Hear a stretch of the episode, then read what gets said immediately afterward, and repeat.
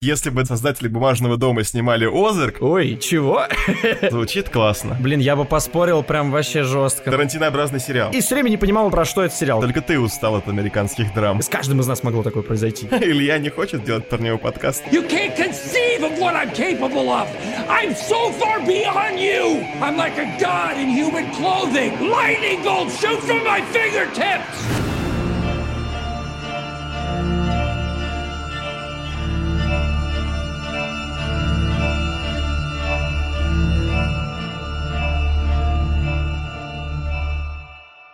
Всем привет, дорогие друзья! Вы слушаете подкаст «Поп-культурный код». Здесь мы по кодочкам разбираем актуальные, а иногда и не совсем актуальные, но не менее интересные фильмы, сериалы и игры. За микрофонами, как всегда, Илья Чадин. И Георгий Афанасьев. Спасибо, что зашли к нам. Надеемся, вам будет так же весело, как и нам. Присаживайтесь поудобнее и приятного, собственно, прослушивания. Перед тем, как начать наш сегодняшний подкаст, мы хотим сделать небольшое объявление. Мы создали страницу на Boosty, чтобы вы могли нас как-то поддержать, если у вас есть желание. Boosty — это такой сервис для поддержки различных авторов контента. Вы там за небольшую сумму можете подписаться на нас и получить доступ ко всяким закрытым чатам, к какому-то оригинальному контенту. Мы там будем писать рецензии на фильмы, на которые не успеваем сделать подкасты. И всякие прочие плюшки тоже будут там. Ссылочка будет в описании. Проходите, ознакомливайтесь, подписывайтесь, и мы вам будем давать еще больше энергии, контента и всего, что только можем дать.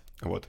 А теперь к подкасту. У нас сегодня, друзья мои, очень серьезный разговор на тему сериала под названием Озарк. И если что, ребята, мы знаем, что не только Netflix делает сериалы, а другие платформы тоже, но так получилось, что наше внимание привлекает пока только Netflix. Вот мы на него и уселись. Сегодня Озарк, и сегодня это будет только первый сезон Озарка, то есть вас ждет 4, а то и 5 подкастов. Я думаю, что все пять. И мы бы вам сказали, что напишите нам в комментариях, делать ли нам продолжение или не надо. Ну, мы точно его сделаем, потому что это один из наших любимых сериалов, которые мы с радостью посмотрим и расскажем про него. Одно дело «Бумажный дом» смотреть с Ведьмаком, который просто, ну, типа, через силу смотришь, а другое дело «Любимое произведение», которое готов пересматривать. Вот кто-то даже в третий раз его пересматривал, да, Кош? Я сегодня, да, посмотрел его в третий раз, и я откладывал очень долго. Я думал, что, ну, что там для меня нового, третий раз я уже не захочу. Просто первый раз я смотрел, когда он только вышел, потом я пересматривал его ко второму сезону, и второй сезон при этом не посмотрел. Так получилось. Ну вот, и я посмотрел третий раз, и знаете, первая серия шла немножечко туговато, но потом я как зацепился и на одном дыхании посмотрел. Это шикарный сериал. Его будет сложно, на самом деле, обсуждать, мне кажется, потому что нам в нем нравится практически все. Ну да, тут так получается, что для чего у нас, собственно, дискуссия-то в подкасте? Чтобы мы просто какую-то свою точку зрения выразили, и вы могли как бы вступить в такую заочную дискуссию с нами в комментариях, если там есть у вас возможность и желание. Сегодня я просто буду рассказывать еще о том, о чем я думаю этот сериал Потому что, когда я посмотрел в первый раз, и я сразу скажу, я посмотрел три сезона, когда они выходили по очереди, и все время не понимал, про что этот сериал для меня. И так получилось, что, наверное, все-таки в этот раз со второго просмотра первого сезона я понял, и я попробую объяснить, но очень коряво. Ну, я думаю, мы скажем сейчас, а потом, может быть, наши мысли трансформируются немножко касательно темы. Ох, на самом деле, как же я хочу перейти ко второму и третьему сезону, там просто отвал башки. Стоит сказать, что Сегодня у нас первая часть разговора будет без спойлеров. Мы расскажем про сериал, что мы про него думаем. Стоит ли его смотреть? Спойлер, конечно, стоит. И когда начнется часть со спойлерами, мы вам скажем. Так что можете не переживать. Короче, я хочу начать с того, кто создал, собственно, этот сериал, кто был его шоураннером, это Джейсон Бейтман. Подожди, он прямо шоураннер? Серьезно? Да, он спродюсировал и снял какие-то эпизоды и сыграл главную роль. Но самое прикольное тут не то, что он играет главную роль, а то вообще... Как он это делает? Ладно, извините. Он известен по ситкому «Задержка в развитии». Он снимался в фильмах и до этого на каких-то второстепенных ролях, но этот сериал сделал его именно звездой и открыл ему дорогу во все комедии, которые только можно себе представить. Он снялся, наверное, в паре десятков комедий, вроде «Хочу как ты», «Несносные боссы», Поймай толстуху, если сможешь. Господи. Короче, человек снимался несколько десятков лет во второсортных, некоторые были лучше, некоторые были хуже, комедиях. И тут ему, видимо, в голову пришло, что, черт возьми, я могу сделать больше.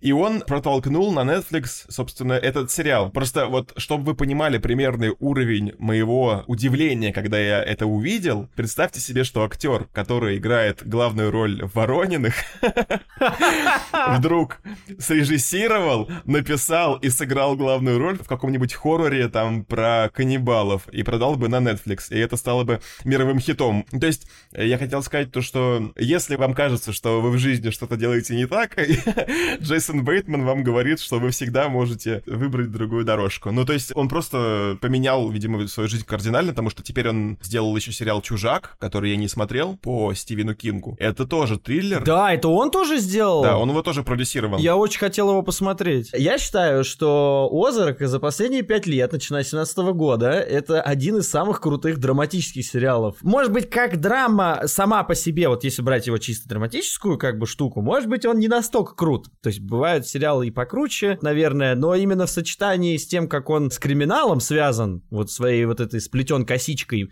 мне кажется, это просто один из самых главных э, вообще ведущих сериалов типа за последние пять лет. Озарк, мне кажется, во многом можно сравнить э, с сериалом «Во все тяжкие».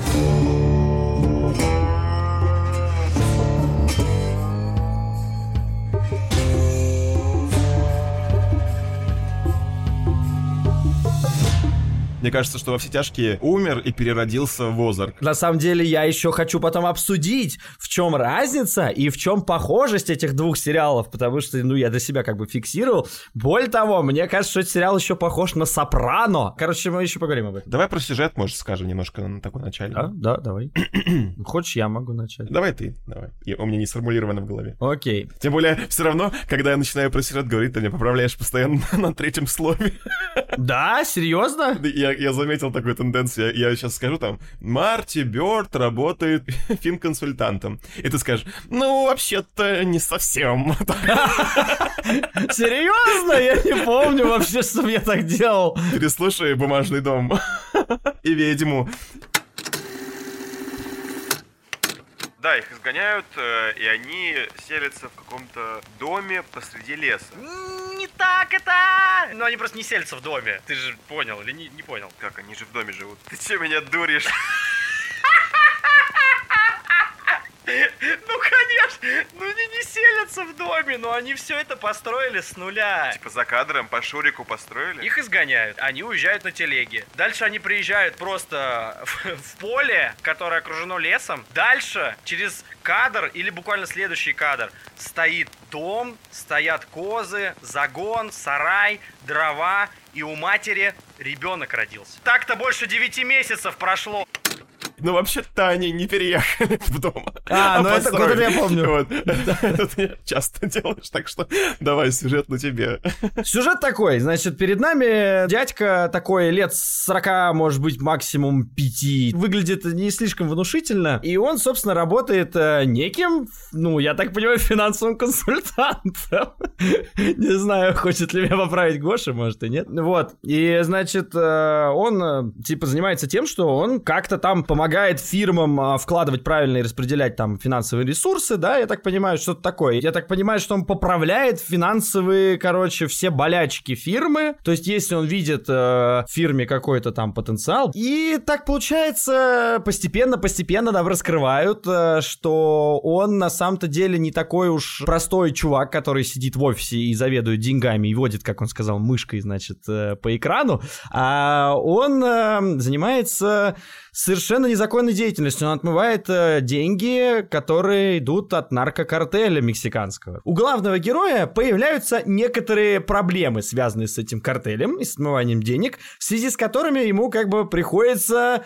М- Блин, вот на самом деле вся мякотка будет, конечно, в, в спойлерной части, потому что то, как и что ему приходится сделать, мне кажется, это просто потрясно сделано даже вот э, в самой первой серии. Он и дальше там будет делать. Но как бы ему приходится выкручиваться. И вот выкручивается он таким образом, что вместе с семьей они едут в какое-то захолустье э, на огромное озеро под названием Озарк. Нам не очень хочется спойлерить вам сюжет даже первой серии, поэтому все, что мы хотим вам сказать, это если вы начинаете смотреть этот сериал, не думайте, что он скучный, как первая половина, допустим, первой серии, потому что я уверен, что ее сделали такое намеренно, самого героя сделали максимально скучным, чтобы потом он э, вдруг раскрылся с другой стороны. Блин, я бы поспорил прям вообще жестко на самом деле. Ну, поспорь. Просто вообще первая половина, вот первые полчаса серии, они ни хрена не скучные, потому что там есть нюансы, которые возникают очень резко и неожиданно, и я считаю, что это фишка сериала. Более подробно я буду уже в спойлерах говорить почему. Но там как раз появляются вещи, от которых такой, Воу, чего? в смысле? Какого хера? Вот, то есть все было ровно-ровно-ровно, ты вроде типа все понимаешь, а потом херак контекста добавляют, херак контекста добавляют парой штук каких-нибудь. Ну, да. И вот так в сериале происходит а, вообще за весь сезон несколько раз, но только уже в самом сезоне гораздо сильнее. Это безусловно так, но это нам с тобой, мне кажется, весело. Типа, о, он приехал к проститутке, она ему начала делать минет, а потом оказалось, что это он так только думал. Мы такие, о, мне кажется, человек, который пришел смотреть э, криминальный там триллер, как-то шло и ехало. Нормально ты без спойлеров решил рассказать. Ну ладно, там это я просто одну сцену рассказал. Ну, типа, пофиг. Я думаю, ну если вы расстроились, что я вам проспойлерил этот кусочек 30 секунд, да и напишите мне. Я перед вами буду лично извиняться. Ну это просто что-то сногсшибательное. Типа, чем... Вот это именно про этот сериал. Чем дальше в лес, тем больше помидоры. Это даже не про первый сезон, это про весь сериал. Вот серьезно сразу говорю.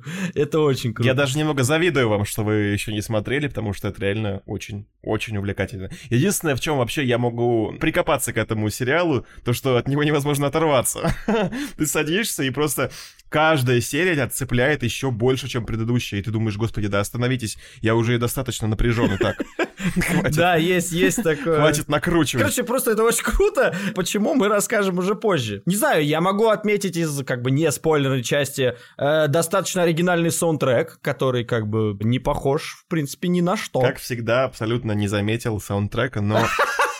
Я вообще не замечаю саундтреков, как вы поняли уже, наверное, из... если вы слушали предыдущие наши подкасты. где хруст безе, Я услышал только один раз крутой саундтрек в самой крутой сцене этого сезона. Ты знаешь, о чем я? А, ты имеешь в виду в конце, в конце последней серии? В кульминации? Да, вот там я прям такой, вау, вот это саундтрек, но все, больше и не слышу. Ну, самое интересное, что он такой, как еще в некоторых местах он был примерно такой же за весь сезон. Странно, что ты его только здесь заметил. Я сильно долго не буду ездить по саундтреку, вы, наверное, задолбались уже с этой рубрикой «А сейчас Илья расскажет про саундтрек», при том, что я рассказываю примерно одно и то же, типа «Как мне нравится» или «Как мне не нравится», в итоге никакой объективности. Короче, саундтрек просто довольно оригинален. Мне нравится, что, когда я первый раз смотрел, я не очень понимал, чем он отличается так от остальных остальных сериалов, кроме того, что там какие-то струнные и ударные какие-то штуки, как будто около этническое. На самом деле, мне кажется, что просто саундтрек сделан классно под этот, э,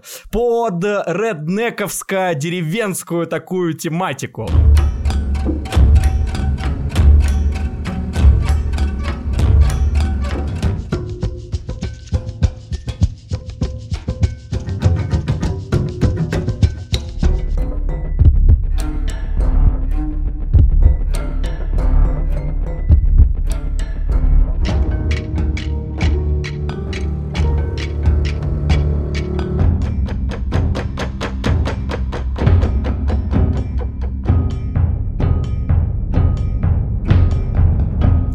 Время сделан чертовски напряженно и с долей электроники такой эмбиентной, жесткой. Вот в этом фишка. То есть можно там на банджо сыграть что-то веселое, да, или грустинку какую-то. Кстати говоря, банджо участвует в Last of Us. Вот, если еще не слушали наш подкаст про Last of Us, я вам сочувствую, потому что... потому что слушать вам его очень долго.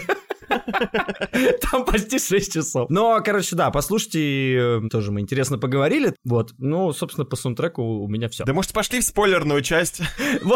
Я не знаю, мне очень тут тяжело. Нечем дышать в этой части. Хочется что-то сказать, а потом я думаю, ну нет, я потом я перейду вот в это, а это уже спойлеры. На самом деле, что такое Netflix? Это мега популярная платформа. Что такое Озарк? Это один из самых его популярных сериалов, поэтому в 2022 году, я думаю, очень большое количество людей видело первый сезон, даже если они не стали дальше смотреть, им не понравилось, то они как минимум смотрели первый сезон или там первые несколько серий. Он не до конца популярен, мне кажется. Ну, то есть, э, среди моих знакомых я не скажу, что его кто-то смотрел. Ну, значит, ребятки, вот те, кто проглядели, сейчас мы с вами, значит, и попрощаемся, и советуем сейчас посмотреть первый сезон, что я могу сказать. Вам нужно выделить пару дней под это, потому что очень сложно будет отрываться. Но на самом деле можно посмотреть за один день. Типа, ты проснулся там часов в 10 и потратил еще 10 часов на просмотр, там 10 серий по часу. Звучит классно. Главное, что это не только звучит, и выглядит охерительно. Сейчас запишем, наверное, пойду четвертый раз посмотрю. Короче, крутой сериал, его точно абсолютно я советую. И как психологическое произведение, и как драматическое произведение, и как э, криминальную драму, если вы любите. И как экшен. И как, э, ну, местами даже как экшен, реально. И даже как детектив. Это, конечно, вряд ли понравится тем, кто э, устал от американского какого-нибудь сугубо американских драм. Мне кажется, только ты устал от американских драм. Да? Ну, может быть. В общем, ребята, скорее смотрите, возвращайтесь на нашу спойлерную часть, потому что там будет много интересного, я вас уверяю. Ну, давай тогда начнем с того, что бросается в глаза, с этого синего цвета. Ну да, синюшность, она прям даже в постерах у него прям. Но это как у Матрицы была зеленость, здесь синюшность. Первые мои впечатления об этой синюшности были немножко странные. То есть, вот как я говорил, меня мост убаюкивает своей зеленостью, так меня и Озарк поначалу клонил в сон от э, своего излишнего, возможно, синего цвета. Но впоследствии я понял, для чего это, и я даже больше скажу, я понял, что он не везде синий. Мне кажется, что это для того, чтобы подчеркнуть какое-то состояние. Ну, скорее всего, да, да точно.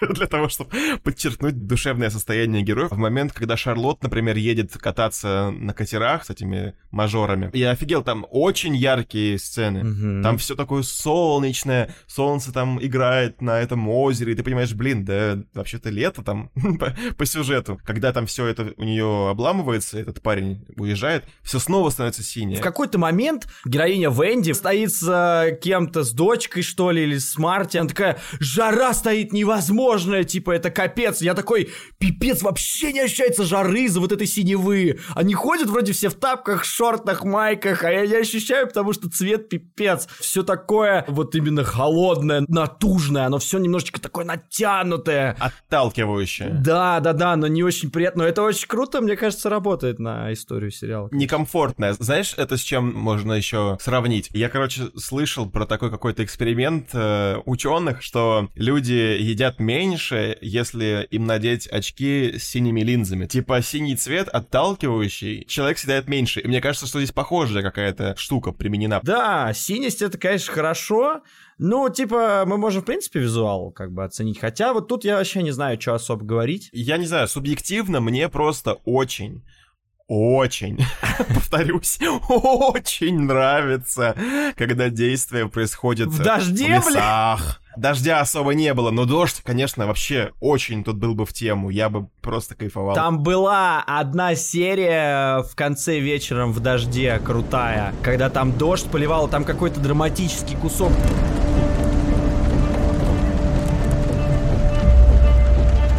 Сидит там А, Венди в точно, доме точно, и херачит дождь по окнам. И прям дождь, которого не было вообще никогда. Типа, это так круто. И он прям Да, давит да. так круто. То есть отдельным этим. В общем, был там вот одна серия. Не помню, с чем, с каким конкретно эпизодом это было связано. Это Джош Силверберг.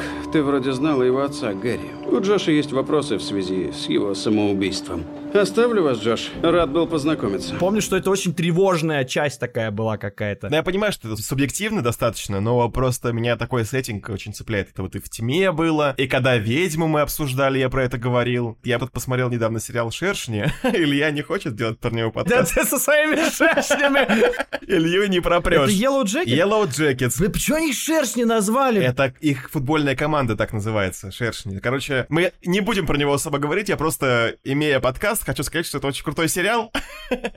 И вот, если вы про него там услышите, знаете, он неплох весьма. В лесу действие происходит. Это подготовленная мной вставка рекламная. Потому что я думал, где же мне сказать про шершней, чтобы это было органично. И я такой, о, лес. Никогда такого не было, и вот опять. Все, мы можем двигаться дальше.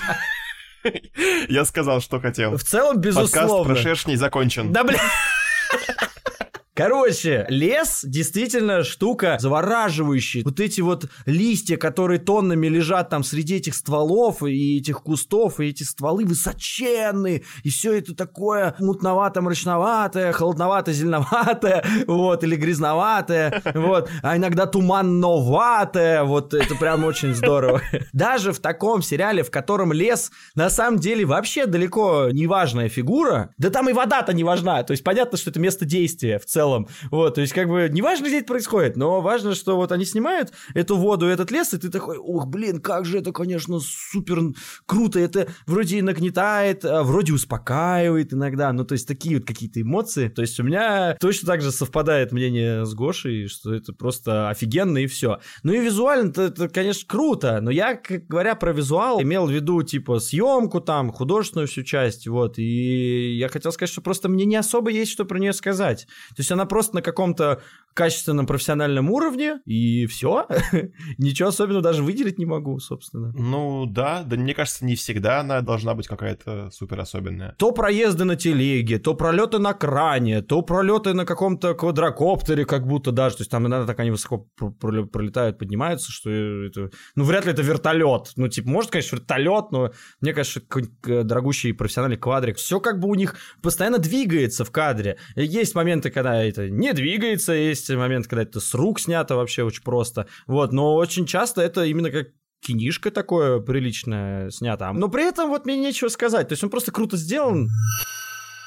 Но самое главное тут, конечно, на самом деле не съемки и не музыка и вообще не вот это вот все, а сценарий и те, кто его двигают, персонажи. Здесь это просто, мне кажется, на одном из самых высоких уровней. Мне кажется, что самый главный прикол этого сценария — это две половинки инь-яня.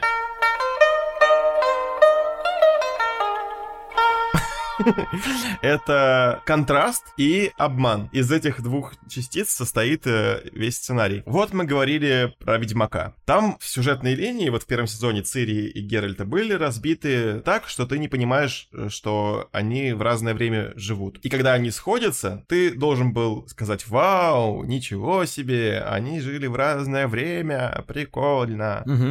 Но по итогу получается, говно, что тебя просто обманули. Обманули бессмысленно. Бессмысленно бессмысленно. Что происходит здесь? Очень часто то, что ты видишь на экране, переворачивается в следующей сцене. И ты такой, а, вот оно как. Я просто приведу в пример пару сцен, чтобы вы поняли, о чем я говорю. Там вот была восьмая серия, флешбэчная, там где... Вот я только хотел сказать, она же очень похожа на первый сезон Ведьмака. Я в какой-то момент такой, блядь, зачем вы это сделали? Зачем вы эту серию сделали так? Времена были перемешаны, то, что было позади, они засовывали вперед, после того уже, что было было на самом деле в будущем. Я хотел сказать не про это, кстати, но про это тоже могу сказать. Мне кажется, что тут они компенсировали просто скучность серии, то есть они понимают, что между седьмой там и девятой серией очень напряженными и драматичными. Есть восьмая, которая должна объяснить мотивацию героев, но там нет таких острых событий, как есть в других сериях. И чтобы компенсировать как бы скучность, они перемешали, чтобы было интереснее. Мне кажется, это ну, так. Ну вот тебе ответ, почему в первом сезоне Ведьмака это так сделано. Но это так не работает. То есть смотри, это локально, в рамках одной серии может сработать. Но в рамках сезона у тебя ощущение, что это какая-то большая интрига должна быть, а ее нет. Ну, просто у меня возник примерно такой же вопрос. Только, слава богу, это была всего лишь одна серия, и она, разумеется, попроще, и как бы мне все равно уже все как бы понятно к финалу, и нет такого раздражения, как от всего сезона, разумеется. Ну, короче, я подумал, что, в принципе, можно было бы просто параллельно рассказать. Ну, возможно, да, на монтаже решили, что будет скучно. Ну, так, а ты хотел рассказать про... Я хотел сказать про то, когда Венди и Марти решают начать отмывать деньги, они целуются, ложатся на кровать, там камера так проезжает, мы слышим стоны, и в следующем кадре уже лежит мать этого ФБРовца и стонет. Петти, да. Да, угу. от боли.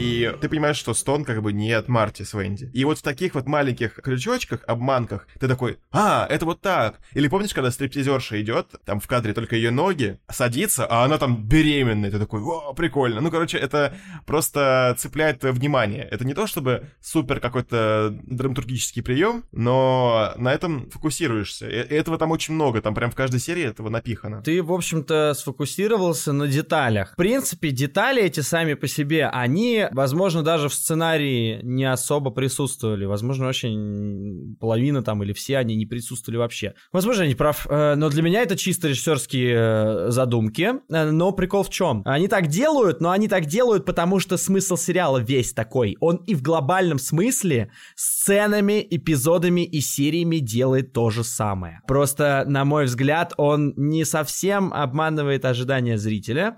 А я для себя так сказал, что одна из самых самых главных фишек сериала — это шокировать. Помнишь э, момент, когда засыпает Марти в третьей или четвертой, что ли, серии? Потом кадр, как Рут... Нет, там начинается с Рут. Рут поругалась со своими дядями. Да, до этого. Кто взял мои деньги? И после этого сразу идет милая сцена, где дочка укладывает э, Марти спать. Да, да, да, точно, точно, точно. Но мы знаем, что у Марти как бы с Рут был конфликт. И вот он засыпает очень мило, нежно. А потом кадр, который логически должен происходить в пространстве Марти. Типа стоит Рут и целится на него пистолетом. Но нам показывают, что она целится на дядю, который спит. То есть эти переходы из сцены в сцену так сделаны монтажно в очень многих сериях и очень много раз. Это же, в принципе, монтажные штуки, которые были задуманы до съемок задуманы, потому что они сняты так специально. Это же во многом поэтому сериал так интересно смотреть, он постоянно подстегивает тебя. Вот я поэтому назвал это обманом, потому что ты не можешь доверять тому, что ты сейчас видишь, потому что это сразу же может быть все перевернуто. Просто в чем фишка? Эти сцены, э, они действительно обманывают, то есть это так и есть. У них есть еще большие вещи. Постоянная смена смена правил. Они не столько, может быть, сильно...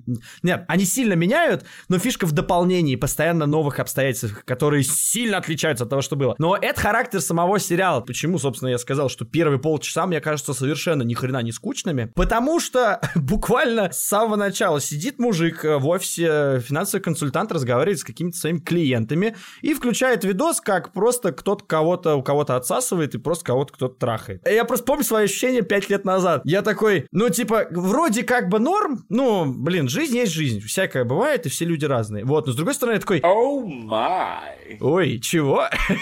вот это да. То есть маленькое вот это вот первый, это первый крючок, на который ты садишься визуально, но тебе становится интересно, что это за герой. То же самое, когда происходит вот э, падение человека с неба, с, с небоскреба, господи. 22 года. Никогда не изменял. Ни разу.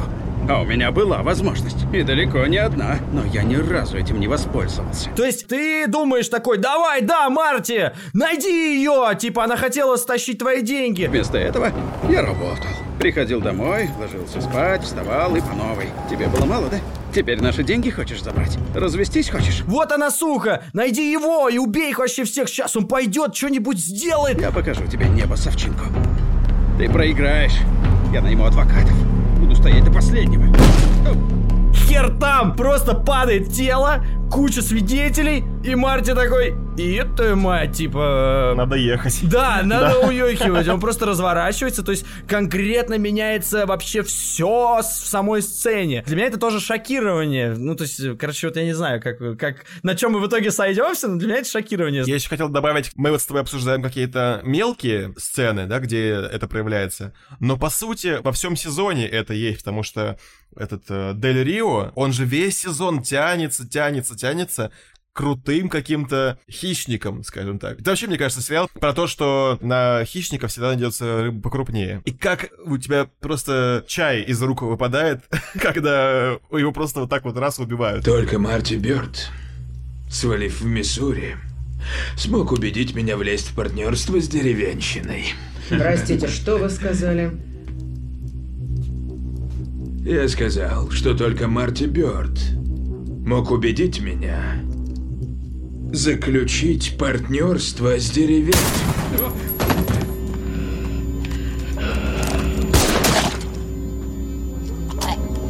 Черт возьми, Дарлин. Это ты напрасно. Хамство я не терплю, ты знаешь. Он был нашим гостем. И это что? Это шок, это шокирует. Потому что тебе его раскрывали, этого чувака, очень долго. С него же начинается вторая половина первой серии. То есть он очень страшный. И когда, простите, ему сносят лицо, безусловно, это типа шокирует. Более того, это меняет правила. И сразу вопрос, а что дальше-то будет? Типа, они в такую жопу Да. залезли! Дальше-то что будет? Ну, просто это настолько большая жопа, что она как бы раскрывается весь второй сезон. Вот, но таких жоп как бы хватает вот и весь первый сезон в каждой отдельной серии. Мне кажется, знаешь, это вот сейчас я подумал, что это же похоже на «Игру престолов» в каком-то плане. Потому что она что же этим занимается? Шоком постоянно. И это работает. Ну, я не знаю, я не смотрел. э, Если ты просто про повороты, именно как бы... Ну, там это выражается в убийствах э, персонажей, но это всегда вызывает шок, потому что это всегда неожиданно. Озарк, мне кажется, делает более глубокие вещи. Он постоянно усложняет, усложняет, усложняет. И просто героям каждый раз нужно искать вот трубочку для дыхания, потому что им каждый раз перекрывает воздух здесь, тут, там. Они сами закапывают себя в какие-то моменты. Безумно люблю Озарк вот за эти вещи. За трясину такую. За такую трясину, да. Они причем сами в нее залезли. И это достаточно мило, как они залезли. Мне кажется, это очень правдиво. Типа, сидят они такие, типа... Предложение заманчивое. Ни на минуту не сомневаюсь, но мы... Мы же не будем рассматривать это всерьез. Скорее всего, но... э, поговорить об этом можно? Просто поболтать? Выкладывай, назови плюсы. Прежде всего, деньги. Разумеется, я мог бы развить бизнес, работать на уровне, о котором только мечтал. Ясно, и на какую прибыль ты рассчитываешь? И ни нам с тобой больше не придется беспокоиться о деньгах. Ни нашим детям, ни внукам. О как. Минусы. Тюрьма. м? Брошенная семья, угроза от картеля. Семья для меня важнее всего. Угрозы? Не думаю. Я ведь не буду дилером. Я буду просто водить мышкой по коврику. Даже если ты... Если мы решимся, ты же не будешь красть. Верно, не буду. Нет, мы не можем пойти на это. Или можем? А почему нет? Ты правда готов? А мы готовы? Ну, если ты не против, то и я. Взаимно. Тогда, похоже, это решено. Ну, если ты, то и я. Ну, и я, если и ты, то и я. И такие, ну да, да, ну да, ну чё, ну погнали, типа. Так прикольно, они просто не уверены. Ну, не знаю, вроде бы глупость. На самом деле, мне кажется, что просто с каждым из нас могло такое произойти. То есть вот реально, поэтому тут как не обыграй. Я чувствовал себя в какой-то момент на зрительском месте в роли детей, которым во второй части мать говорит такая, Мам, что мы здесь делаем? Ваш отец отмывает деньги для наркокартеля. Это не шутка. Здравствуйте, мистер Дайкер. И вот у меня ощущение, что я весь сериал примерно вот это получаю несколько раз в серию. Потому что до четвертой серии мы не знали, кто такие Снеллы. Там, э, или до какой-то серии мы не знали, кто такой типа пастор. И вот они для нас такие. Потом оказывается, херак, они мак выращивают и героин распространяют как-то. Чё? Потом херак, оказывается, через пастора. Две просто совершенно несовместимые вещи. Проповедник, который говорит э, о том, чему учит Библия нас, а оказывается, он распространитель. Почем опиум для народа? Потом бац! Он не распространитель, он не знает! Обычные вещи жестко живут рука об руку с вот этими лютыми криминальными вещами. Вот как и весь сериал это происходит. Ну, Снелл и Снелл, ну, какие-то, да, фермеры тепленькие. Такой дядечка этот, как Санта-Клаус выглядящий там. И правила меняются. То есть, когда появляются Снеллы, ты должен с ними считаться. Иначе тебе жопа. То есть, ну, как бы на месте Марти и Венди. Вот, я к этому клоню, что, типа, шокирующие вещи, они шокируют, а, а потом с ними приходится как-то жить. Вот. И про это, мне кажется, отчасти сериал.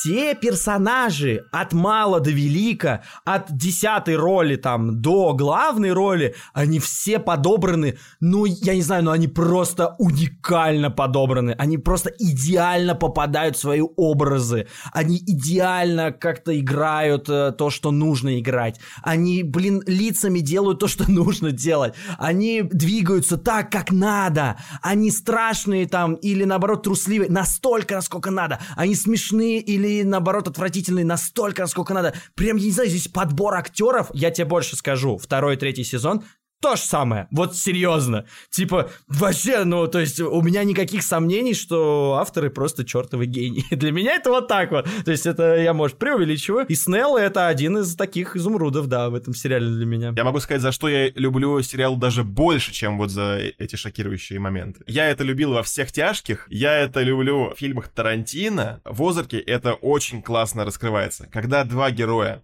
садятся за стол обсудить какие-то вопросы, это всегда шахматная партия, в которой некоторые фигуры козырные. Игры разумов происходят на твоих глазах. Ты знаешь, что Марк садится, у него есть такие-то там доводы, да? Мгм. У его оппонента всегда есть контраргументы, а у Марти всегда есть контр-контраргументы. И такая перепалка всегда. Ты сидишь и думаешь, господи, господи, да кто же выйдет победителем из этого разговора? И вот э, этого там просто навалом. Помнишь ли ты сцену, когда первый раз ФБРовец чернокожий вот этот приходит э, к ним? Доброе утро.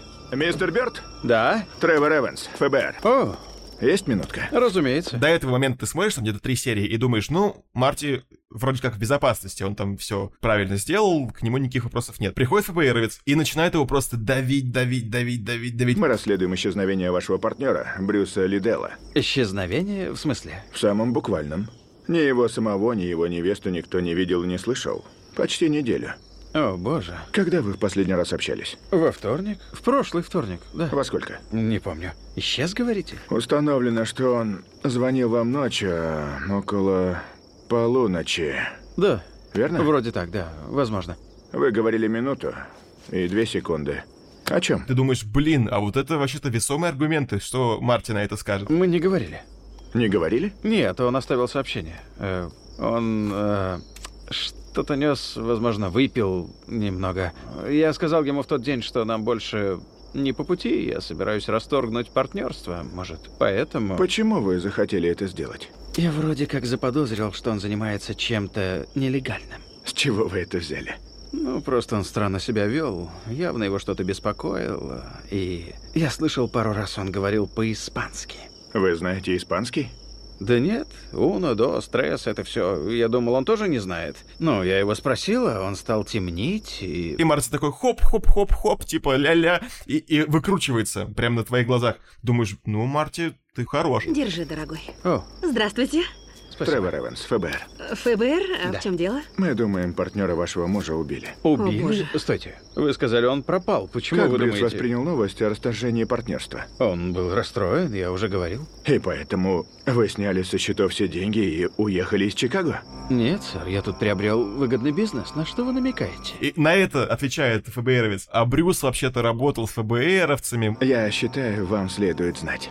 Брюс работал на нас. Информация о них шла от него. Что? О ком? Думаю, Венди, вы в курсе. В курсе чего?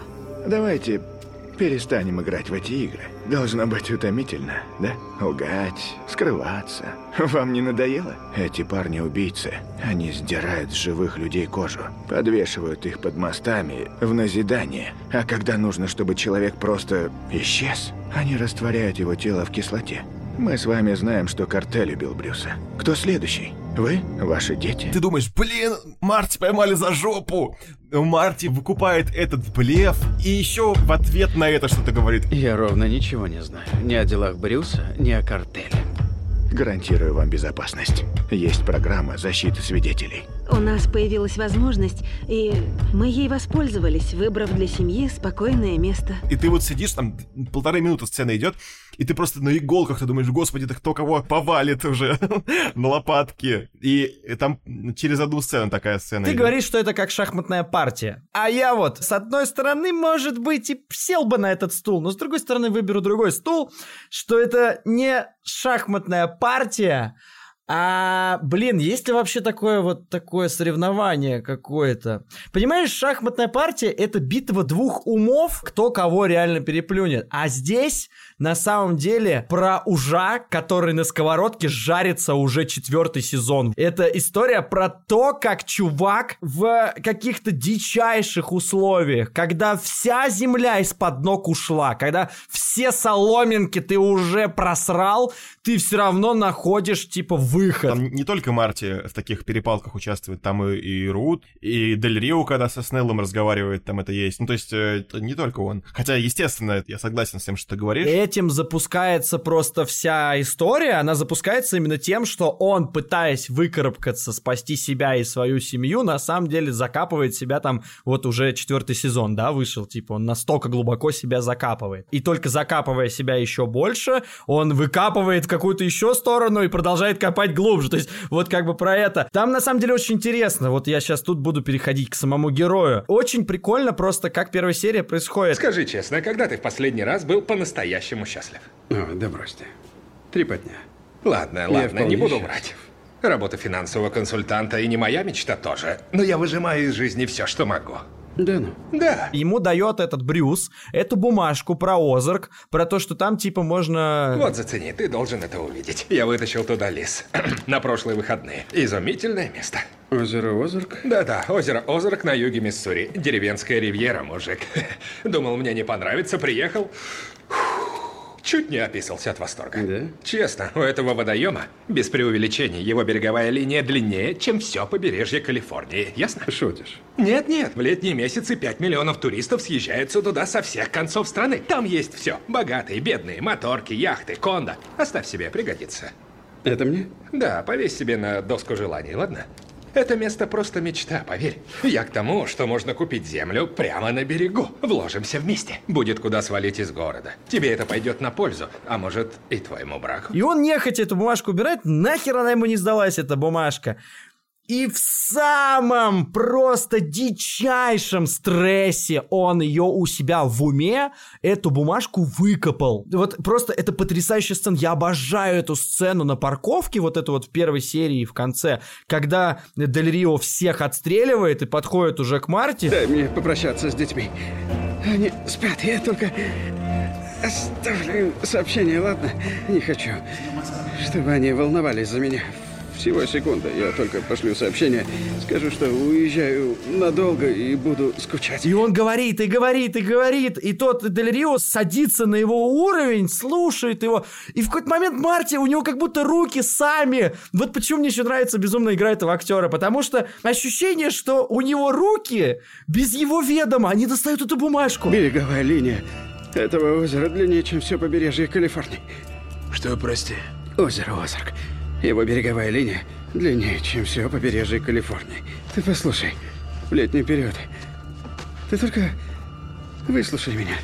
Так вот, в летний период население в этом месте увеличивается в разы. Он там роняет паспорт, телефон. Это так жалко выглядит. То есть это просто, это все, это, ну это смерть. То есть это ужасно, это жалкое зрелище. Он умрет точно. Но он какую-то бумажку достает, что-то говорит, говорит, отвлекает. Но у него на самом деле уже план в этот момент как бы создается. Туда валят туристы со всего Среднего Запада. Работяги, служащие, с кучей наличных. Ясно?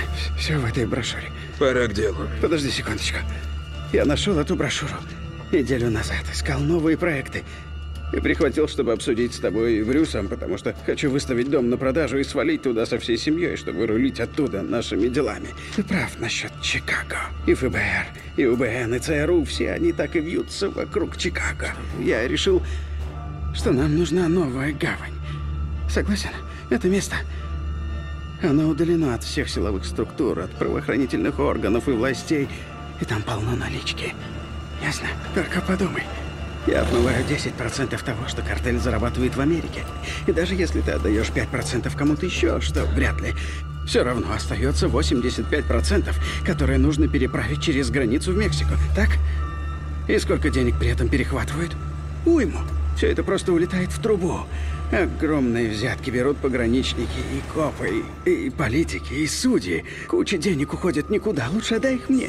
Я отмою больше 10%, если буду делать это там. И я начну отмывать для тебя тонны денег. Ничего, кроме отмывания денег, на остальное наплевать. Ну, поверь, за пять лет, за три года я отмою вдвое больше, чем сейчас. За пять лет. 500 миллионов долларов. Я смогу, Дель. 500 миллионов за пять лет? Эй, 500 миллионов за пять лет. Да, гарантирую. И тут Это был как бы крючок. И вот так каждый раз, каждый раз он выкручивается. И это происходит не только в сценах. Правила меняются, у нас происходит шок. Что делать? Типа, я бы уже все, я бы уже копыта откинул, либо уже спрыгнул со скалы, как он хотел там во второй серии, пока ему сын не подсказал. А он каждый раз вырывается. Каждый гребаный раз. Это персонаж, вот ты внешне в нем этого не видишь, этого стержня, а в нем какой-то хибейший стержень. Есть просто восьмая серия, в которой Дель Рио говорит, почему Марти ему очень понравился. Он говорит ему про честность. Я уважаю твою нетерпимость к вранью, Марти. Ты за прямоту. И ты, и Венди. И эта серия происходит ровно после конца седьмой серии, где герои Марти и Венди обсуждают, что они не были друг с другом честными. Давай, наконец, скажем, что мы думаем. Прямо сейчас, без уверток. Как на духу. Ты готова? Или ты лживая дрянь? Ого. Выкладывай. Ты хочешь поговорить о предательстве? Ничего не боишься? Ну ладно, у тебя есть видео в твоем компьютере со мной. Да. Угу. Это еще одно утверждение твоей сущности. Ты затер его до дыр. Там есть счетчик, и я в курсе. Ты посмотрел его 27 раз, Марти. Я и бы с если удовольствием тебе вообще его не было смотрел, известно, Венди. почему ты меня не уличил? Скажи мне. И что бы я сказал? Да что угодно. Что угодно, Марти. А ты запихнул свои эмоции поглубже, лишь бы ничего не Ничего чувствовать. подобного. Не нужно стрелки переводить. Мы говорим о тебе. Мы говорим сейчас про Да это. ты не видел меня в упор. Венти, мы Вспомни говорим о Брюса. тебе. Брюса. Ты вела Ты двойную почему-то не жизнь. говорил мне о том, черт как он тебя ночь. предал и По что с ним произошло. Вернувшись домой в эту семью, ты вела двойную жизнь. Как ты ухитрялась? Я в растерянности. Я не представляю, как ты это делала. Объясни мне. Ты шлепнул меня по заднице. Да, я шлепнул, потому что думал, что тебе это нравится. Ну уж это чушь собачья, ты и сам это знаешь. Почему это чушь? Ты Почему несешь я не могу делать то, Марти? что, по-моему, так нравится моей жене? Моей собственной жене, моей! Но я немножко Хватит ошибся и в итоге врать. сделал именно то, что делал твой чертов любовник. Перестань Вот уже. где бред собачий. Сколько у тебя было возможности ему отказать, Венди? Ты могла отказать уже тогда, когда он предложил тебе выпить. Верно? Ты Остановись. могла ему не давать номер Довольно. телефона, но ты дала. Ты могла уйти первый раз, оказавшись с ним в мотеле, но не ушла. Или в тот момент, когда он засунул язык тебе в глотку, верно? Или в тот самый первый раз, когда он шлепнул тебя по заднице. Почему я должна была отказываться? Во имя чего мне было блюсти себя? Во имя близости с тобой? В ожидании намека от тебя. Ты Но ты не вычеркнул ждала. меня, как только мы решили, решили отмывать эти чертовы деньги. Может, я просто тебя защищал. На черта мне твоя защита, мне нужен был ты. Мне нужен был ты, идиот. Почему ты хочешь, чтобы я осталась? Это нужда, а не мое желание. Почему ты не дал Дели убить меня? Ну что, что? Ни одной едкой язвительной реплики? Правды больше не хочешь? Ну ладно. Как знаешь, Марти. А то, может, сказал бы мне правду? Скажи мне правду. Ты разбила мне сердце.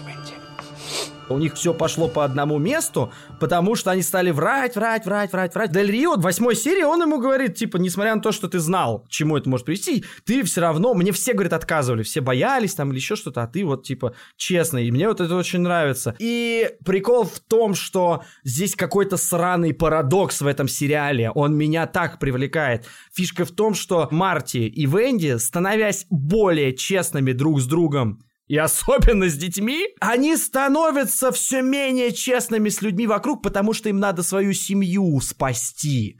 И вот это спасение семьи, чем больше ты напиздишь, тем больше семья будет спасена. Я вот не понимаю, про что этот сериал частично до сих пор, потому что все крутится вокруг того, как долго можно спасать себя враньем, как долго, в принципе, ты готов врать, как и когда остановиться в этом вранье? Возможно ли вообще остановиться? Оно затягивает? Или ты только ради спасения как бы семьи готов? Или ты такой вот э, и сам по себе там дальше, второй, третий сезон, без спойлеров вообще просто ничего не буду особо говорить, просто скажу, что там уже возникают какие-то вопросы, типа, слегка другого характера, типа, по поводу героев. Моя мысль, что, наверное, все-таки сериал про то, что семья все равно важнее, как бы, то есть нужно сохранить семью, потому что первый сезон этим заканчивается. Я, знаешь, что хочу сказать еще? Что вот в этой всей буре из лжи, какого-то обмана, все вот это вот, то, что ты говоришь, таким стержнем стоит одинокий этот хрупкий старичок Бадди, которому осталось жить год, и он-то вообще не врет. Семья лжецов въезжают в дом к человеку, который вообще не врет, потому что ему это не нужно. Он ходит голый. Да, кстати, Бадди, вы не могли бы надевать плавки? У вас теперь люди в доме, дети? Нет. И называет прокладки затычками, по-моему. Прикольно, потому что она везде хочет казаться хорошей. И Марти такой же. Они такие деликатные, такие аккуратные, в чужое пространство не лезут, типа свое мнение не навязывают, типа, вот. А приходит мужик, который... У вас дети есть? Двое. Мальчик и девочка. Сколько девочки? 15. А что? У меня тут септик, не канализация. Если она станет бросать в унитаз затычки для месячных, оплачивать услуги парашников придется вам. Прошу прощения, затычки для месячных? У меня смертельная болезнь сердца с 2012-го. Я привык говорить без обиняков. Надеюсь, для вас это не проблема.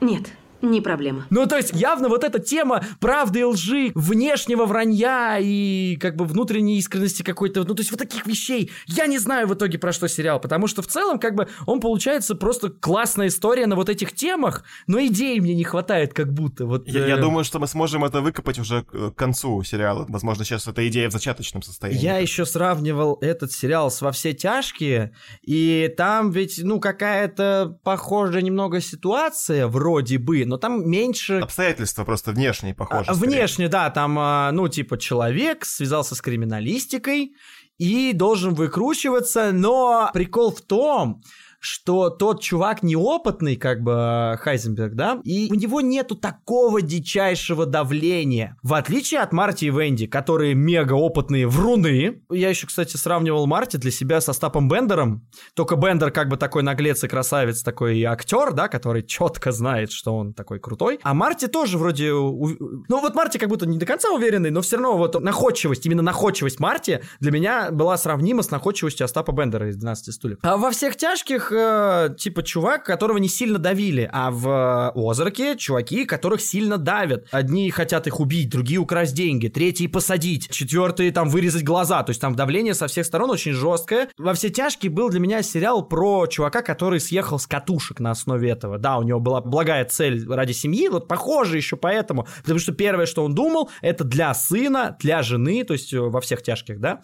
вот эти деньги. Там он слетел с катушек, стал драконом новым, а здесь они как будто не становятся драконом. Им самое главное как бы спасти свою задницу, спасти своих детей. Вот они как бы остаются все равно, вот придерживаются, стараются. Хотя иногда возникают вопросы, да. И как бы мне вот до сих пор интересно, про что же этот чертов сериал, потому что темы мы нащупали. Слушай, как здорово ты, блин, вообще идеально сказал по поводу спасения себя и своей семьи. Переходим к следующей теме. Мне кажется, что Озарк это нео-вестерн. В чем его отличие, ну, вообще особенность? В том, что главный герой вестерна всегда в какой-то мере эгоист и думает только о том, как ему сделать лучше для самого себя. Последние там пару десятков лет появляются нео-вестерны, которые переосмысливают эту тему. И Тарантино — это амбассадор нео-вестернов, грубо говоря. Диалоги-то у Тарантино тоже такие, когда шахматная партия и у кого-то есть козыри. И вообще во многом этот сериал похож на такого та- Тарантинообразного. Тарантинообразный сериал. Плюс к этому я хотел добавить то, что семья Бёрдов приезжает на какую-то землю не, необетованную, или необетованную, как правильно сказать, и пытается навязывать там свои правила, а местные жители как бы их ни во что не ставят, это тоже похоже на вестерн. Вот, у меня конкретно нет мысли, к чему я это веду, но это вестерн. Но а на самом деле, помнишь, я говорил еще про саундтрек, что он такой какой-то вот деревенскообразный, он, мне кажется, поэтому... Просто это очень американский саундтрек. Вот эти мотивы музыкальные, вот эти инструменты, которые они используют, они чисто вестернообразные, такие вот деревенщин, которые типа сидят на банджо, хреначат там а, в кресле качалки на веранде, как мы, знаешь, самые стереотипные из фильмов, помним, картины вот такие, в шляпе своей сидит там на закате, вот, и бринчит. Только здесь это, ну, переработано, переосмысленно в нео.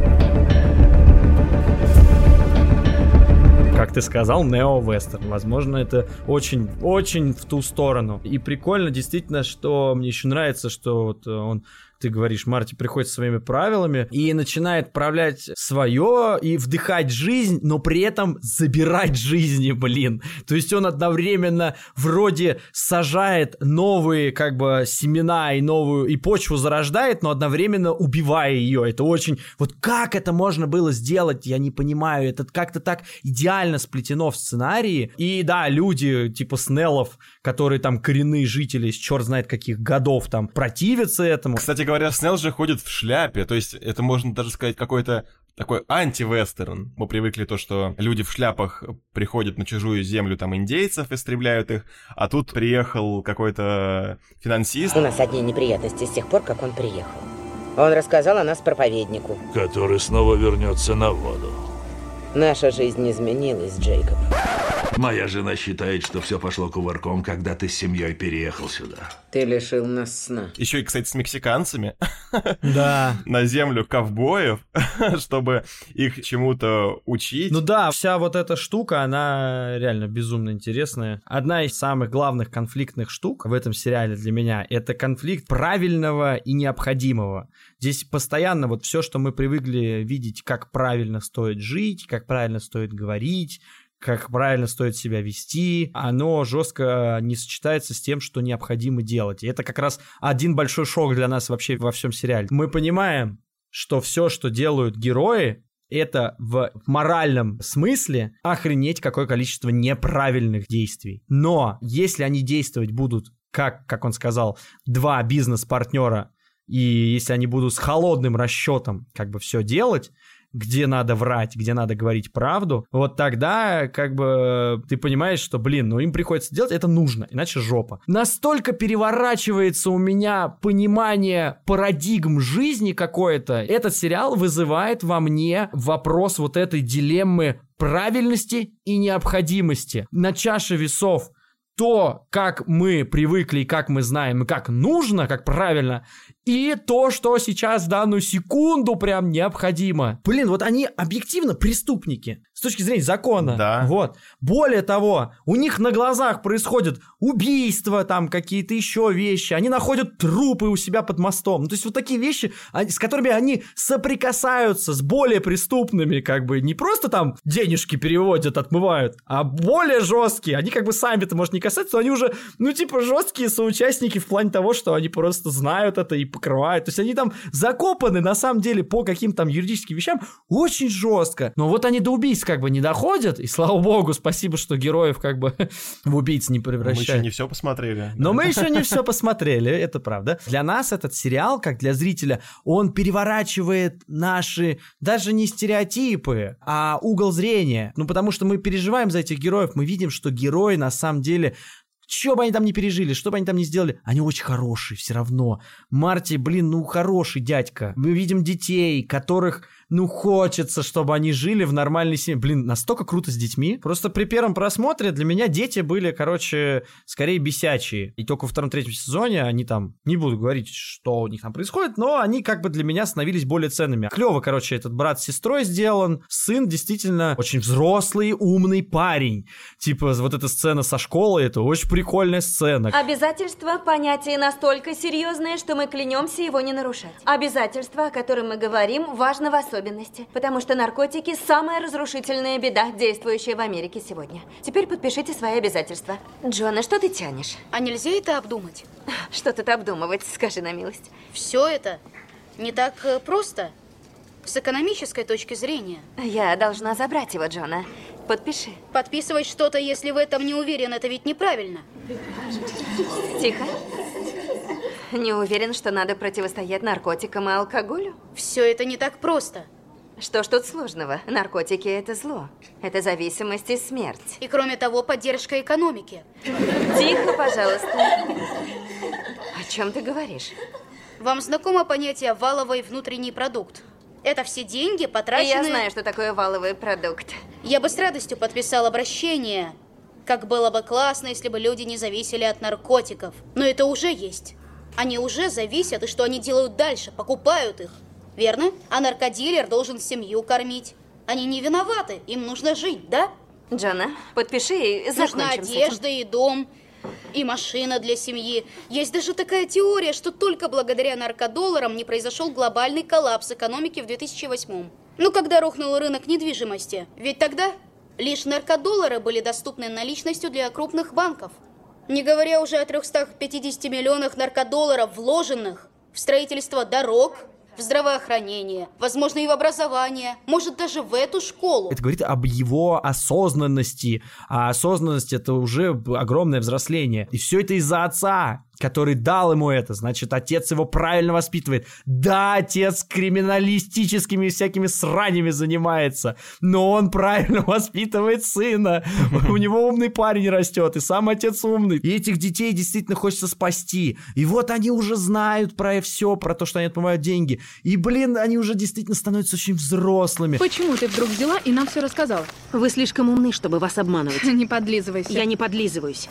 Вы вправе знать, что происходит, и чем больше вы знаете, тем безопаснее. Дело в этом? Или ты хотел настроить нас против Марти? Им не хватает детства, им не хватает какой-то, наоборот, неосознанности. Вот этой девочки, которая, блин, хочет там погулять, тут погулять. Она не хочет зависеть вот от этих вот всех денежных, сраных, кровавых штук. Прошу тебя, больше со мной так не поступай. Прости меня. Что случилось? Что происходит? Я хочу вернуть прежнюю жизнь. Ее больше нет. И никогда уже не будет, солнышко. Мы все должны держаться одной семьей, понимаешь?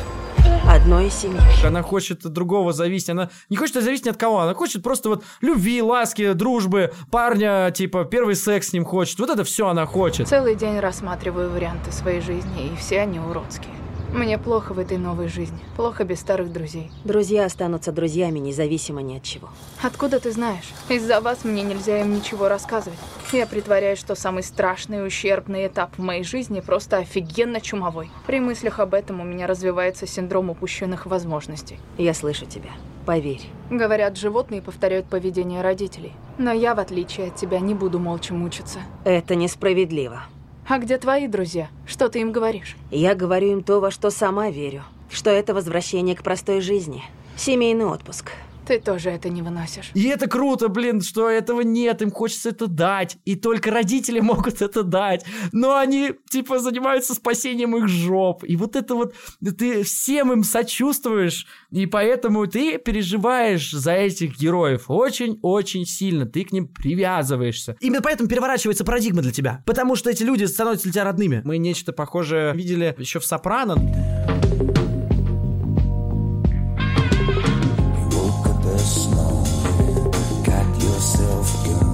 Фишка в Сопрано в том, что там вообще он очень важная шишка в мафии. Он, по-моему, даже и убивает, и еще что-то делает. То есть там пожестче. То есть там вообще, типа, еще сложнее сопереживать, но там ты все равно его очень любишь за образ. Прикол в чем? Класс сериала этого в том, что тебе открывают, короче, всю психологическую подноготную, как бы, э, жизни и конкретно этого персонажа. Из всех персонажей этого персонажа возникают вот эти вот семейные конфликты, бытовые конфликты, жена, муж, вот это все, дружеский конфликт, как это совместить с убийствами, как решать эти дела. Поэтому он идет к психологу, как бы, и вот этот, этот сериал прекрасно просто запустил свое время. Но все-таки Сопрано был вертикально-горизонтальным таким сериалом. То есть там далеко не все серии одна за другой цеплялись.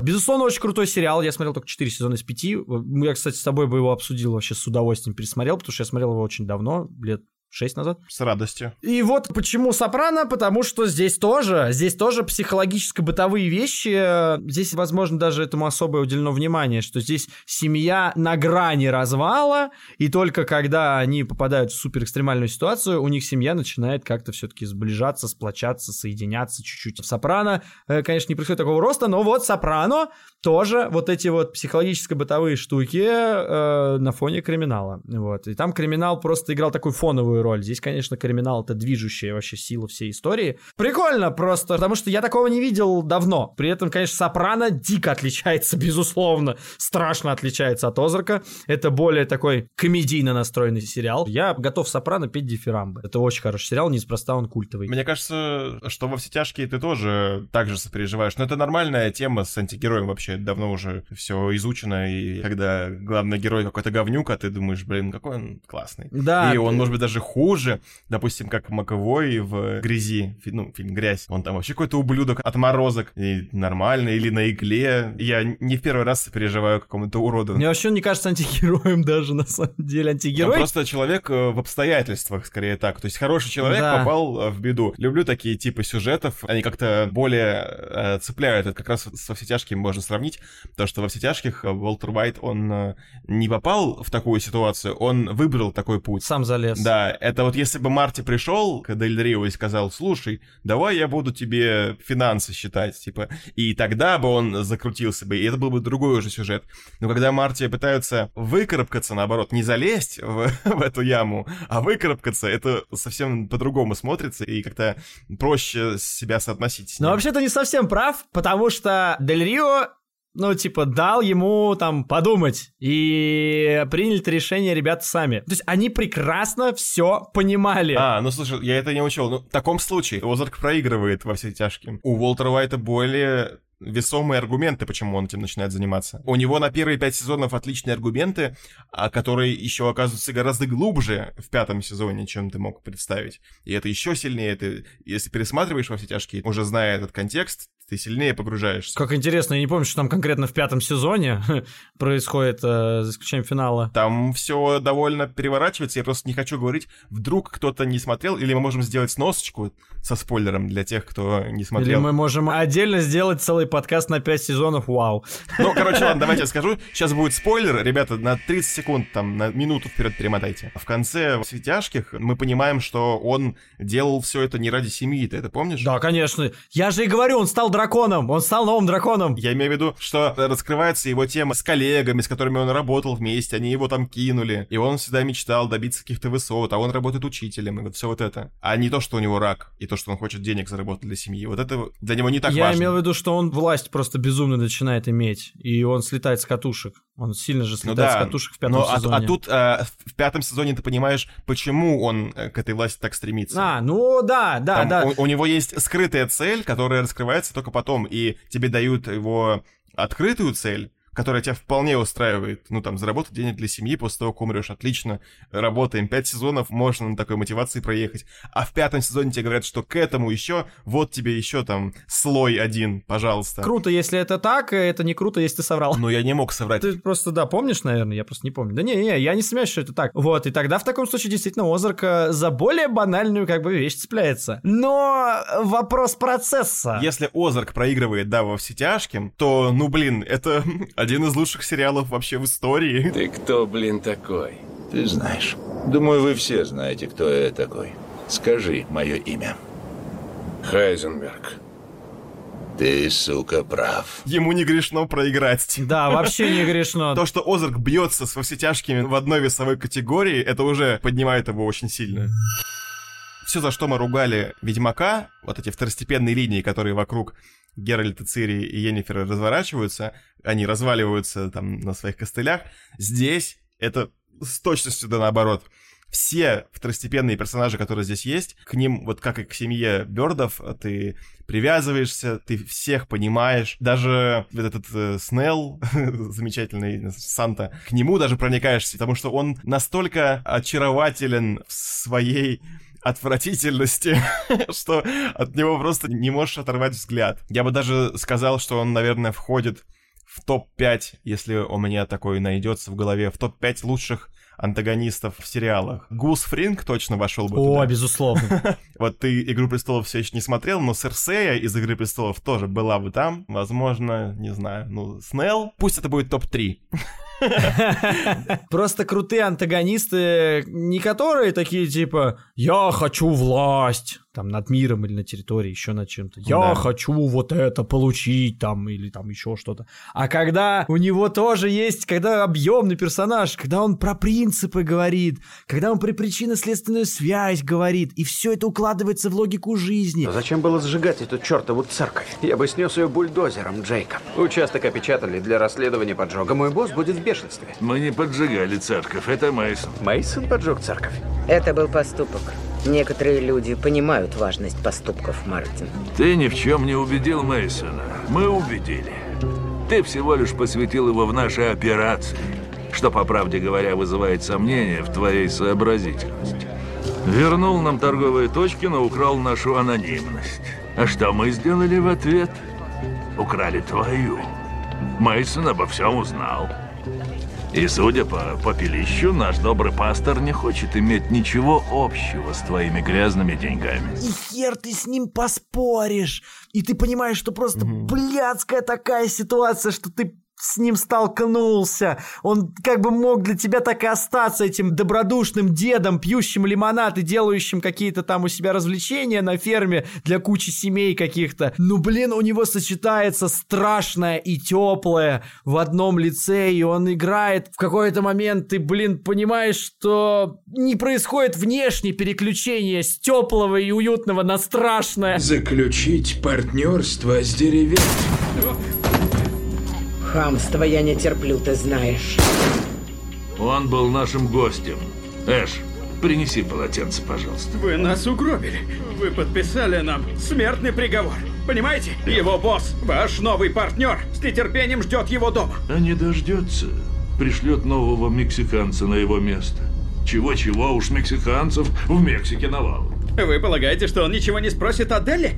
А зачем нам убивать человека, который только что стал нашим партнером? Не вижу логики. А теперь сюда нагрянут люди в поисках ответов, которых у меня нет. Они пошли на сделку и сдержат слово.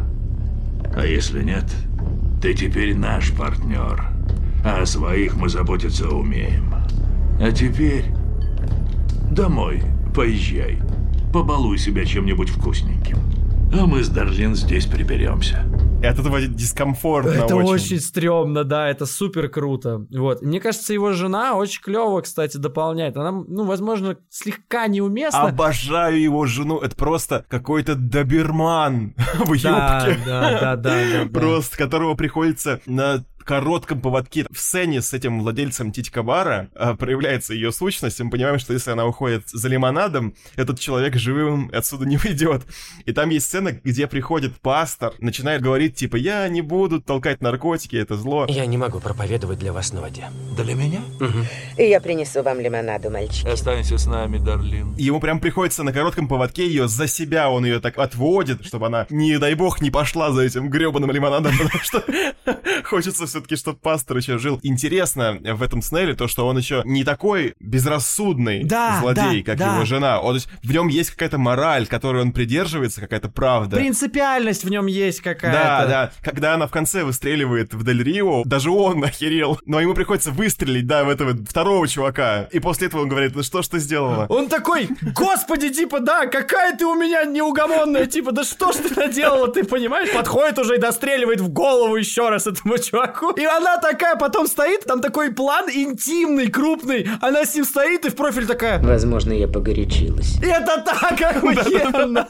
Это так уместно! Это просто очень вовремя и правильно ставлено. Этого совсем чуть-чуть. И это как бы одновременно и шокирует, и раскрывает характер. Самое интересное для меня в этом сериале и самое важное, что все происходит в рамках правил заданных, в рамках заданных правил ситуации и обстоятельств, и в рамках заданных правил в характерах. Вот характеры, вот они какие есть, неизменные, они такие есть. Да. Вот это как их поставили, а они такие функции выполняют и очень объемные. В отличие от бумажного того же дома. Вот я тоже хотел сказать, если бы, да, создатели «Бумажного дома» снимали Озарк, это была бы просто обычная жена, которая в конце убила бы Дель Рио, а потом бы на полчаса рассказала бы, почему она его убила. Типа, ой, Да. блин, мексиканец там в детстве меня бил. Да. Вот так это было бы.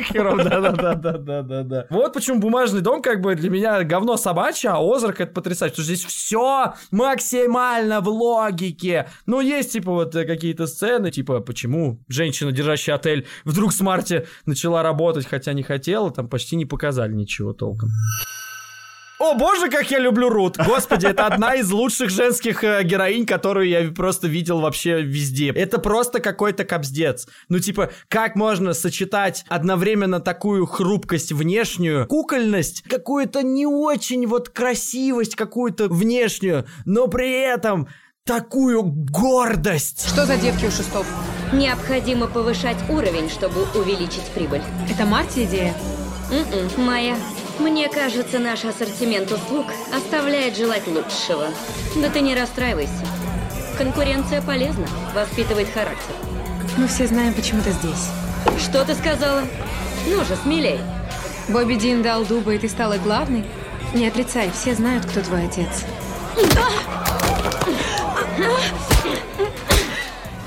Еще кто-то хочет высказаться о моем отце?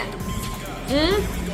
Тогда за работу. Мы должны кучу денег срубить за эти выходные. И такой характер! Ты должен мне работу. Что? Неясно выражаюсь? Ты должен мне чертову работу. С чего бы это? Что тут сложного? Из-за тебя меня уволили. Но это ты сама постаралась. Когда нас обворовала под видом добросовестного обслуживания. Прощай. Я не уйду, пока ты не дашь мне гребаную работу. А те 20 штук, которые вы у меня взяли, считай, что это пособие. Я не привыкла жить на пособие. Нет? Есть миллион других мест, где нужны работники. Только не в горячий сезон. Все уже забито. Моя дочь нашла вакансию за три минуты. Не с таким послужным списком, как у меня. Ты, похоже, этим гордишься. Слушай, Мартин, может, помнишь изречение «Держи своих друзей близко, а врагов еще ближе»? Эй, ты уговаривала своих дядюшек убить меня, помнишь? Но ты жив, верно? Ты права, жив. Разве не разумнее всего иметь рядом с собой того, кто в курсе твоих грязных делишек? Нет, серьезно, я бы точно предпочла, чтобы такой человек был близко, а не болтал на каждом углу о восьми миллионах налом, в которых ты купаешься. А то вдруг кто-то захочет немного поплавать в твоем бассейне, и очень скоро и глазом моргнуть не успеешь. Окажется, что миллионы исчезли, ну а тебя потом найдут на дне с привязанным якорем. В теории. Положи это сюда. Что? Зачем? Делай, что говорят. Вы, Рут Лэнгмар, только что стали сообщницей.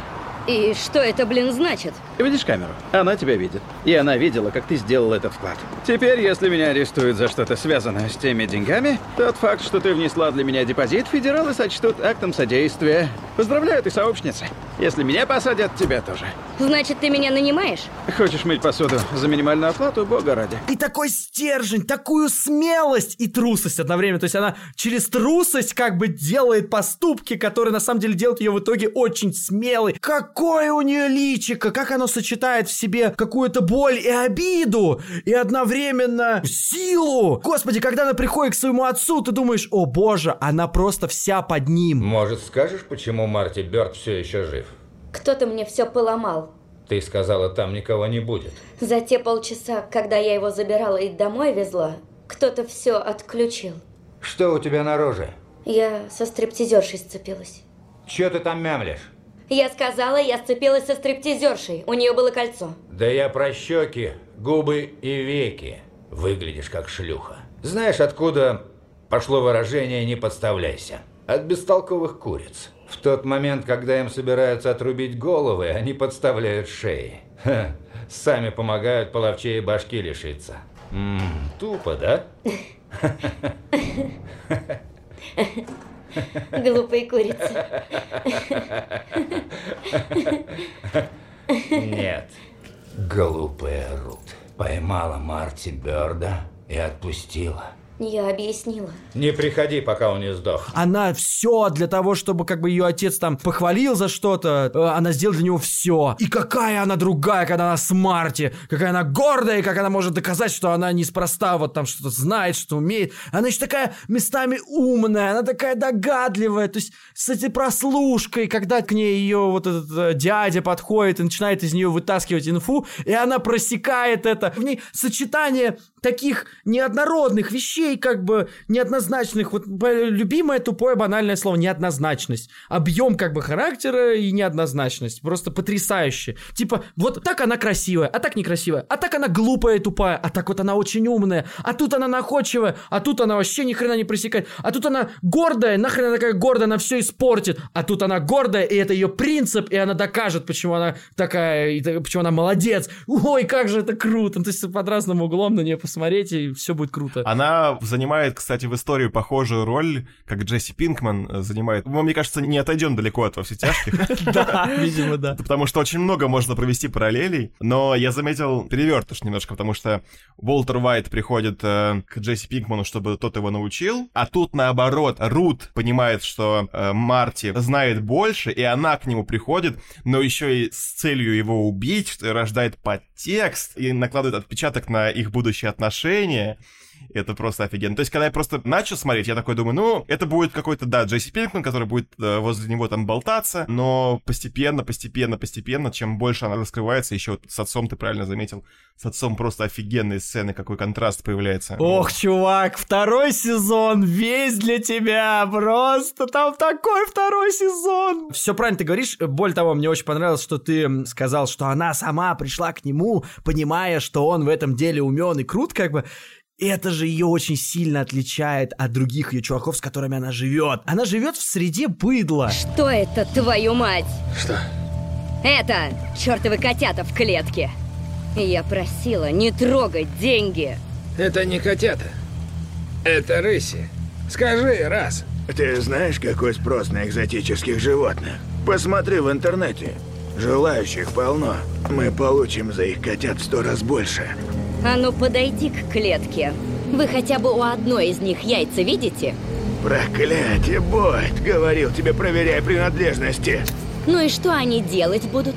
Лизать друг другу? Чего прикопалась? Сама-то работаешь на этого Берда. Бойд, Ну заткнись, что? пока не поздно. Как ты вытянешь из него бабки, работая судомойкой? И сама она быдло в какой-то степени, да, может быть, там, не в такой, как ее дяди, там, например. Ну, короче, она в среде быдла живет, и воровства, и преступности, и у нее там уже несколько каких-то там судимостей к 19 годам. И она все равно идет к Марте, и она понимает, то есть у нее башка, короче, на месте. Она понимает и идет к нему, и понимает, что с ним нужно вести дела, и она его не убивает. Вот не убивает, потому ли ей, что его жалко, или потому что она понимает, что он это большое будущее, это перспектива. То есть вот она то ли чувствует, то ли понимает. Вот она, короче, какой-то вот она другой персонаж, в отличие от этих быдло ребят, которые ее классно поддерживают, на самом деле. Они все супер круто сделаны. И этот э, двоюродный брат, за которого она борется. После того, как ты вложишь куда-нибудь эти бабки, я мог бы одолжить немного и свалить. Оттянуться? Во Флориду или куда-то еще? Да.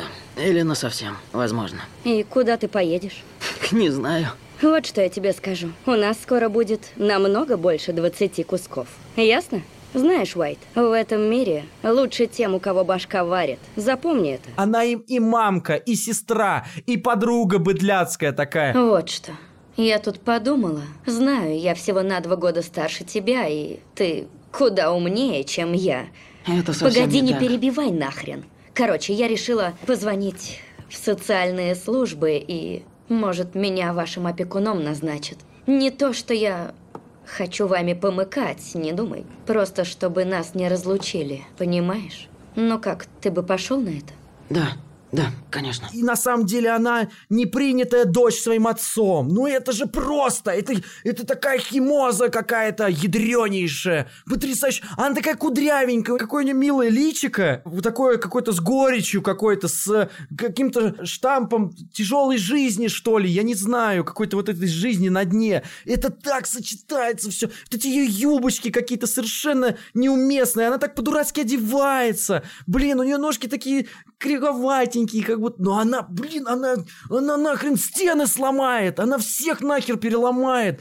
И боже, как она круто ведет себя во втором и третьем сезоне. Типа, без спойлеров, опять-таки. Но вот я считаю, что в первом сезоне Рут меньше всего. Во втором и третьем сезоне они просто божественно ее раскрывают. Это одна из самых моих любимых вот э, персонажей женских. Короче, они все, конечно, играют. Они прям так играют. Вот они даже минимум, который нужен, они просто играют хорошо. Они делают это вот на своем месте. Я не знаю, как подбор происходил актеров, но это потрясающе. Вот на каждую любую роль. А этот э, ФБРовец Петти, это же вообще... Это же надо было такое лицо найти. Ну, типа, найди гея. Ну, найди гея в актерской базе. У него морщины такие, как будто ему уже лет 50, но ему явно не 50. Ему там лет 35, может быть. Он такой нервный, он такой эмоциональный. И он такой чувственный. То есть он влюбился же в этого бородача, блин. С одной стороны, типа, я такой думаю, надо ли это тут, а с другой стороны, ну, типа, он сидит, он грустит прямо на этом месте, где э, его убило током, этого дядю. И он чувственный, и губы вот эти у него большие, чувственные, толстые такие. Вроде он не выглядит как женщина, но что-то в нем есть женственное, и оно не показушное, оно классно умещается в мужское тело и мужской характер, и вот как-то его гейскость раскрывается через вот эти поступки, вещи, импульсивность какую-то, эмоциональность, и то, что он сходит с ума там. Я бы есть... поспорил на тему как раз чувственности его, вот э, в том плане, что он влюбился в этого Лэнгмора. Я бы не сказал, что он влюбился в него. Ну, для него же это как интрижка была, то есть я так понимаю, что у него роман там с его напарником, с которым там у них все холодно. Мне кажется, что он не такие чувства к нему испытывал, просто была интрижка на стороне, а вот сидит он в конце не от того, что он по нему скучает, а потому что он э, погиб за него, мне кажется, вот это. Хотя, возможно, это накладывается одно на другое, и это только добавляет к тому, что ты сказал. То есть, возможно, он типа чувствует вину за то, что он его натолкнул на это, да, на смерть в итоге. Ну да, да, то есть ему же говорит его напарник там по телефону, что типа это ты во всем виноват еще. И мне кажется, у него такой образ человека, который уже ничего не чувствует э, давно. Последний раз у него там была какая-то любовь, да, и мать там у него была вот в флешбеках. Знаешь, как бы я сказал про него? Он человек сломанный, но он видит вот в поимке этого наркобарона какое-то искупление. То есть у него же умерла мать, да, или, или нет? Я не понял, я не знаю, я типа не знаю. А, я думаю, это точно не случайно, что она сидела на героине, а он приходит потом к своему начальнику и говорит, давай я буду, типа, ловить наркобарона, а ему говорят, мы тут Бен Ладена ловим, нам не до твоих наркокартелей. И он такой самоотверженный в плане этого дела, потому что ему важно закрыть какой-то гештальт, скорее конечно, всего. Конечно, Явно у него какая-то дичайшая травма с тем, что мама у него героинщица. Даже близко ко мне не подходи. Стой! Ма! Ма! Убери от меня руки! Да подожди же ты, стой! Клянусь, дотронешься до меня еще раз, скажу твоему боссу, что ты напал на меня. Да в чем дело, ма? В тебе! Держись от меня подальше!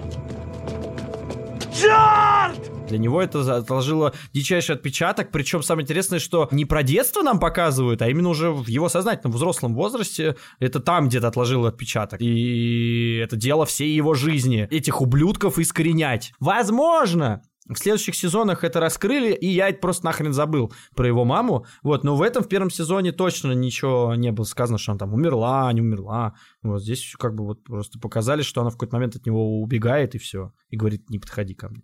Ну, и это круто, блин, это круто, это так... Он просто одновременно нас подбешивает, и он даже страшный. Черт возьми, он стрёмный. Он не в себе реально. В какие-то моменты, ну, нам показывают его совершенно ебанутым. Ну, типа, ему там мужик, простите, сосет, а он там какие-то свои психологические там перебирает эти, чтобы до оргазма себя как-то довести, я так понимаю. Это я чертов социопат? Я? а не оператор дрона, уплетающий слоеные пирожки, когда бомбит больницу в Кабуле. Не тот, кто отдает приказ о запуске спутника-убийцы. М? В это время количество передозов в этой стране вот-вот взорвется, как чертова пинета. Ты в порядке? Да, деньги на столе. У тебя проблемы, чувак? Да, мне говорили. Он условно мог бы быть серийным убийцей-насильником, как бы по поведению, по сломленности, по травмам, по вот каким-то таким штукам. Но он ради благого дела бьется. И он антагонист. А Марти занимается полной дрянью, но он хороший парень и классный герой. Нам он нравится, мы за него переживаем. То есть очень круто эти вещи сделаны. Весь первый сезон, по сути, для нас расставляют стороны, то есть, чтобы мы понимали, ну, стороны конфликта. То есть, есть Снелл, есть этот ФБРец, есть Марти, и сейчас, вот я не смотрел второй сезон, я понимаю, насколько сильно натянуты струны. Ситуация накалена максимально и дико интересно. У меня аж дух захватывает, ты рассказываешь, я вспоминаю там ряд событий в обоих следующих сезонах. Чувак, это, это отвал башки просто. Так интересно. Я каждый раз спрашиваю, как они это делают. Как, черт возьми, они, доведя до точки кипения до 100 градусов, они делают еще и что-то новое. Я не я в смысле авторов, как бы, которые пишут. Я это. вот тоже писал недавно Илье, да, что я посмотрел там несколько серий, когда я думаю, блин, как, какое-то такое чувство доброй зависти, какое-то подстегивающее. Да, есть такое. У меня этот сериал рождает, потому что хочется, блин, делать что-то такое же, такое же проработанное, чтобы герои были глубокие, чтобы вот Да. кто-то также обсуждал это. вот. Но я пока не чувствую в себе сил писать что-то такое, поэтому пишу попроще. Но вот Озарк — это то, к чему надо стремиться. Ну, в плане драматургии точно. Сценарий просто безупречный. Реально. Я также считаю, что просто все петельки-крючочки на идеальных местах просто. Кроме того, это как первый сезон работает отлично, как какие-то мелкие локальные истории в сценах рассказанные работают отлично. И это даже если бы что-то пошло не так, и сезон бы не продлили, это все равно законченное произведение. Дети решают, что они вернутся, и ты понимаешь, что их силы семьи все равно все победит, даже вот если отрезать бы все другие продолжения. Этот сезон можно считать законченным. Действительно. И это очень круто, со всех точек зрения вообще просто снимаю шляпу. Блин, но мне очень интересно, как они закончат четвертый сезон, потому что в целом почти каждый сезон как бы как будто заканчивается, что вот можно либо бесконечно продолжать, либо каждый раз можно закончить. И, блин, мне очень интересно, что же в итоге они туда засунут. Мне так интересно, потому что вся эта штука должна к чему-то прийти. И вот поэтому меня еще... Я и спрашиваю, в чем идея сериала все-таки? Про вранье и искренность? Про то, что семья важнее всего? Про, не знаю, про то, что героин это плохо? Ну, типа, вот, вот какая-то Ну, если ты идея... посмотрел Озарк и вынес из себя идею, что героин это плохо, то считай, не посмотрел Озарк. Блин, ну я же не всерьез. Но вообще-то неплохо было бы вынести хотя бы это. Да, это, конечно, это есть, конечно, героин это плохо. Но я думаю, что первый сезон все-таки, вот так как он заканчивается на том, что а, семья объединяется, это вот про все-таки ценность семьи и про то, что они вместе все переживут. Причем очень круто, я так понимаю, что авторы безумно адекватные люди. В том смысле, что они понимают, что ну не могут они бесконечно писать. Вот просто условно продюсеры Лоста не понимали, что невозможно написать 10 сезонов, когда они там планировали, и на каком там у них рейтинге посыпались, им пришлось довести уже, дотянуть этого полумертвого человека уже до шестого сезона, условно. Этот сериал несчастный. Ну, на самом деле, вот ты сказал про зависть, про сценарную. У меня такая зависть еще была. Знаешь где? Как думаешь, где, на каком сериале? Ну, на тьме. Да, ты попал в точку. Ну, тьма в этом плане, там тоже ребята понимали, сколько им нужно сезонов. Это я вот Мгм. тоже его очень люблю за это, то, что они могли бы там и 10 сделать, я уверен. Но это четко три сезона, триптих, скажем так. Вот, и это вот и, и- и символически там э, правильно, и, и сюжетно, ну, то есть со всех сторон три сезона это то, что нужно там. Короче, да, Озарк это прям, ну, драматургически и актерски, и режиссерски. Просто напомню деталь, когда в первой серии Марти заезжает к себе в гараж, он доезжает ровно до мячика, который висит у него там. Это, это вообще не придумаешь просто так, если ты не жил какую-то, не прожил какую-то часть жизни. И понимаешь, да, о чем я? Да, чтобы не въехать в стенку. Да, да, да, у него для каждой машины, для двух машин висят мячики теннисные в гараже. И когда об лобовое стекло ударяется этот мячик, значит, все, надо останавливаться. Это такие жизовые вещи, и в этом сериале много таких жизовых вещей. Там очень много деталей именно режиссерских, я считаю. Просто в этом кино, не только в том, как закрутился сюжет или какой напряженный диалог, а как визуально передать напряжение, атмосферу, состояние ситуации, визуально наполнить. Вот он визуально здесь наполнен тоже всякими деталями, вот типа этого мячика. Ну, вот драматургические, режиссерские, актерские, мне кажется, просто вот все, просто настолько слажено. Не знаю, это просто, это точно я рекомендую этот сериал. Ну, мы тогда побежим смотреть второй сезон. Да. И скорее делать на него подкаст. В общем, ребята, спасибо, что вы дослушали до этого момента. Подписывайтесь на наши социальные сети, там, где вы нас слушаете, на Яндекс, Apple, Google, YouTube и других площадках. Пишите нам свое мнение в директ, понравился ли вам Озарк. Если не понравился, то почему? Если понравился, то почему? Согласны вы с нами или нет? Все пишется нам в директ. А на этом мы с вами попрощаемся. До новых, надеюсь, скорых встреч. И помните, что всегда найдется рыба покрупнее. Да, пока-пока. Пока. -пока. пока.